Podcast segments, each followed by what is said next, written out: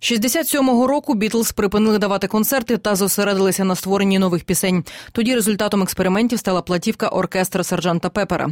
Вже тоді заговорили про психоделічний рок у їх виконанні. Тоді ж з'явилися треки «Let it be», «Abbey Road» та багато інших. Продюсер гурту Джордж Мартін вже тоді відчував, що в роботі немає єдності.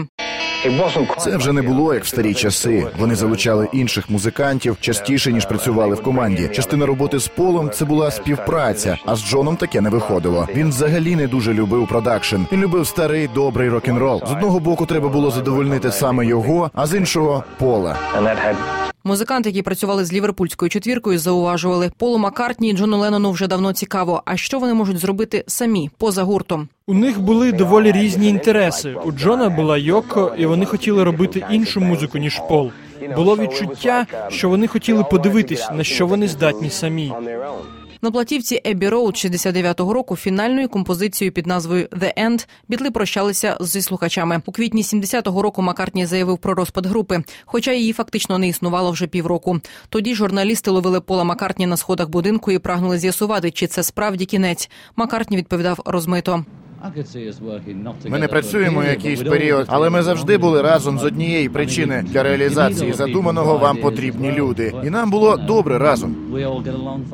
Розпад легендарної британської групи не міг не викликати обурення у фанатів. Усі вимагали пояснень, чому виникла навіть ціла низка теорій, чому Бітлз припинили існування. Найбільш популярна в усьому винна жінка. Звісно ж, йдеться про дружину Джона Леннона, японську художницю Йоко Оно. Мовляв, вона ніколи не подобалась Маккартні, а її присутність на репетиціях дратувала інших музикантів. Розповідав друг групи Тоні Бромвелл. Джон ничего не делал без нее. Она всегда была рядом с ним. Постоянно находилась в студии. А в то время действовало правило рабочего класса. Не бери жену с собой на работу. В конце концов, Джон и Йоко перестали приходить в студию, не считая случаев, когда Джону нужно было работать. Он стал Битлом по совместительству. Японську художницю навіть тривалий час переслідував жарт, який звучить як «Oh no», тобто «О ні». В інтерв'ю 1987 року Йоко розповіла, що гурт розпався ще до її появи.